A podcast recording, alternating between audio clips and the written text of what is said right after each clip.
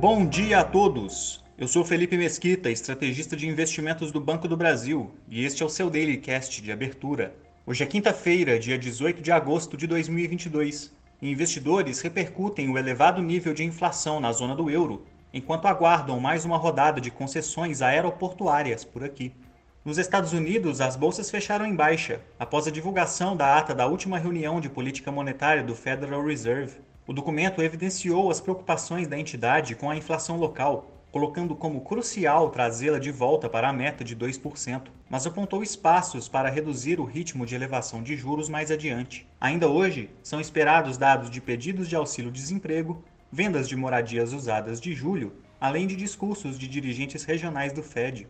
As principais bolsas asiáticas fecharam em baixa, em dia sem agenda na região, acompanhando o desempenho dos índices acionários americanos. Ontem, o governo chinês prometeu novos incentivos fiscais para auxiliar na recuperação econômica do país, após dados mais fracos que o esperado no setor industrial e vendas no varejo. Os mercados europeus operam majoritariamente em alta nessa manhã, mesmo com a inflação ao consumidor na zona do euro atingindo o nível de 8,9% na base anual de julho, alimentando discussões sobre a manutenção ou até aceleração do ritmo de aperto monetário na próxima reunião do Banco Central Europeu, cuja última alta de juros foi de 0,5%.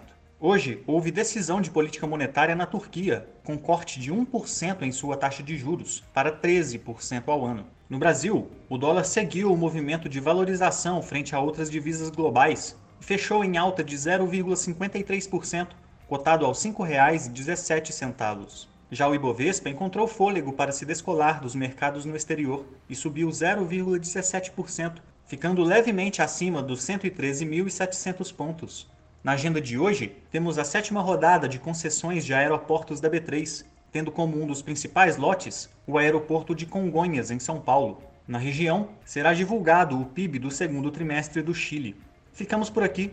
Um bom dia a todos e até a próxima!